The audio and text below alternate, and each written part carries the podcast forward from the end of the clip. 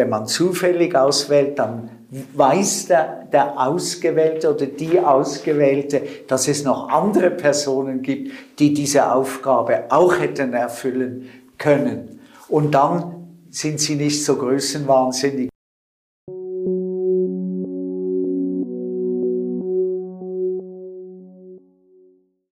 Willkommen beim Podcast des IWP, des Instituts für Schweizer Wirtschaftspolitik an der Universität Luzern.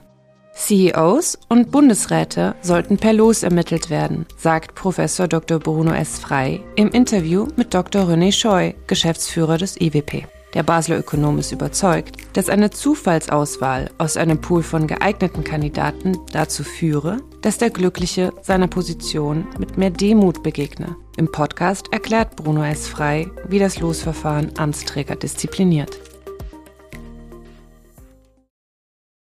Lieber Bruno, du hast viele spannende Ideen entwickelt. Eine davon stellt unsere Art, Spitzenpositionen zu besetzen, auf den Kopf. Du sagst, man solle CEOs und Bundesräte per Los bestimmen. Warum? Im ersten Moment scheint es völlig verrückt. Wir sind ja gewöhnt, immer zu denken, äh, dass ein CEO oder ein Bundesrat oder ein Richter ganz besonders gut ausgebildet sein muss, besonders fähig für die äh, Aufgabe. Aber empirische Untersuchungen zeigen, dass das nicht der Fall ist, dass man, wenn man mal eine Grund aus, also eine, eine, ein, einige Leute äh, bestimmt hat, die ein Amt übernehmen könnten, zum Beispiel den, äh, ein, Bundesrat, werden können. Äh, dann spielt es keine große Rolle mehr, wer unter den fünf oder sechs dann ausgewählt wird. Wenn man zufällig auswählt, dann weiß der, der Ausgewählte oder die Ausgewählte, dass es noch andere Personen gibt, die diese Aufgabe auch hätten erfüllen können. Und dann sind sie nicht so größenwahnsinnig. Das gilt besonders für äh, Leiter von Unternehmungen, also für CEOs. Da gibt es sogar sehr interessante empirische Untersuchungen, die zeigen, dass diese äh, CEOs immer meinen, wenn etwas gut läuft, dann waren sie es. Wenn etwas schlecht läuft, waren es immer die allgemeinen wirtschaftlichen Verhältnisse. Eine weitere Idee von dir sind flexible Entscheidungsregeln. Klingt erstmal kompliziert. Was meinst du damit genau? Ein neues Abstimmungssystem, das abweicht von dem, was wir immer gewöhnt sind, nämlich die einfache dass die einfache Mehrheit entscheidet. Es gibt sogar viele Philosophen, die sagen, Demokratie ist identisch mit einfacher Mehrheitsabstimmung. Ich äh, finde das völlig falsch. Nehmen Sie einen konkreten Fall. Wir stimmen ab, ob 16 bis 18-Jährige abstimmen dürfen. Wenn mehr als 50 Prozent der, Bevölker äh, der äh, Stimmberechtigten sagen Ja, dann haben sie volles Gewicht.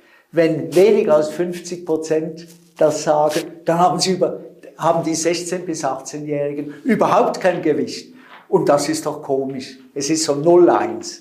Ich schlage vor, dass wenn beispielsweise 60 Prozent der, äh, der äh, Stimmberechtigten finden, ja, die 16- bis 18-Jährigen sollten abstimmen dürfen, dass ihr Gewicht nur 60 Prozent ist und nicht 100 Prozent. Und wenn nur, angenommen, nur 30 Prozent der Stimmberechtigten äh, oder diejenigen, die abgestimmt haben, sagen, ja, man sollte den Jungen dieses Recht geben, dann sollten sie es haben, aber nur mit einem Gewicht von 30 Prozent. Du hast den Vorschlag einer Frühpensionierung mit 50 Jahren lanciert. Wie kommst du darauf?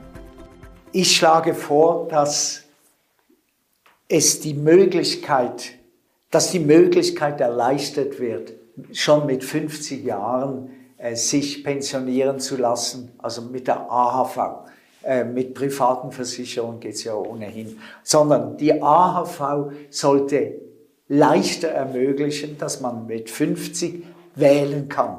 Möchte man den gleichen Beruf weiter verfolgen? Möchte man etwas ganz anderes machen, wovon man immer geträumt hat? Ich kenne zwei Leute, die das gemacht haben. Also die kenne ich jetzt wirklich persönlich. Der eine war ein berühmter Professor für äh, Chemie an der Universität, äh, an der, äh, äh, an der Eidgenössischen Technischen Hochschule, also ein, ein, wirklich jemand, der viel über Chemie weiß.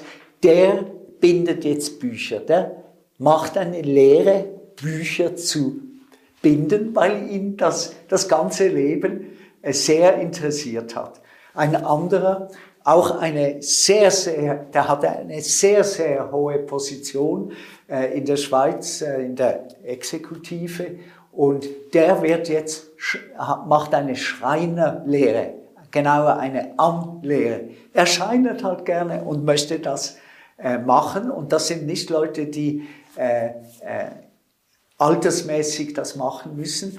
Ich finde, wenn wir mit 50 so, sozusagen ein Signal bekämen, dass wir äh, etwas Neues machen können, aber nicht müssen. Es wird niemand gezwungen, aber viel äh, wichtig wäre, das zu öffnen und so, dass die Leute dann ihre Träume ein bisschen besser verwirklichen können. Du willst eine neue Akademie gründen, die Freiraum bietet für unorthodoxes Denken. Gewähren den nicht schon die bestehenden Universitäten? Die Universität ist leider kein Ort mehr für ungewöhnliche, unorthodoxe, äh, neue Ideen. Und der Grund ist, dass wir das Bologna-System ungut angewendet haben. Wir haben ein bisschen übertrieben gesagt, die Universitäten zu Schulen gemacht. Das ist nach jeder Veranstaltung gibt's ja eine schriftliche Prüfung und meistens wird das ja mit den, kann man nur abhaken, also äh, äh, richtig oder falsch.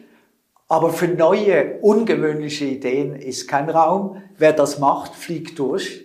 Und äh, das ist natürlich katastrophal.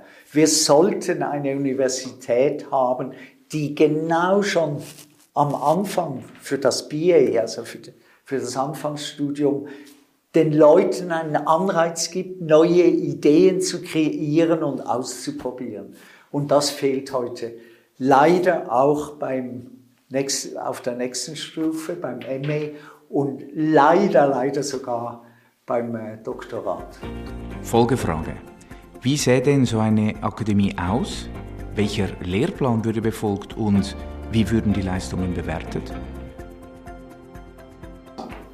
Wir sollten eine wirklich unorthodoxe höhere Ausbildung äh, betreiben. Wir dürfen sie ja nicht Universität nennen, denn wenn wir sie Universität nennen, ist der Staat dabei und der diktiert ja ganz genau, was ge gemacht werden muss. Wir müssen uns also vom Staat verabschieden und eine eine, eine neue äh, Akademie, könnten wir es vielleicht nennen, äh, schaffen, bei der genau neue Ideen im Vordergrund stehen und dann nachher selbstverständlich muss man die Techniken, die wir alle kennen, darauf anwenden. Also das Zentrale muss sein, zuerst die Idee und danach die Techniken, also die ökonometrischen und mathematischen Techniken und nicht umgekehrt, wie es heute leider dominiert. In der neuen Akademie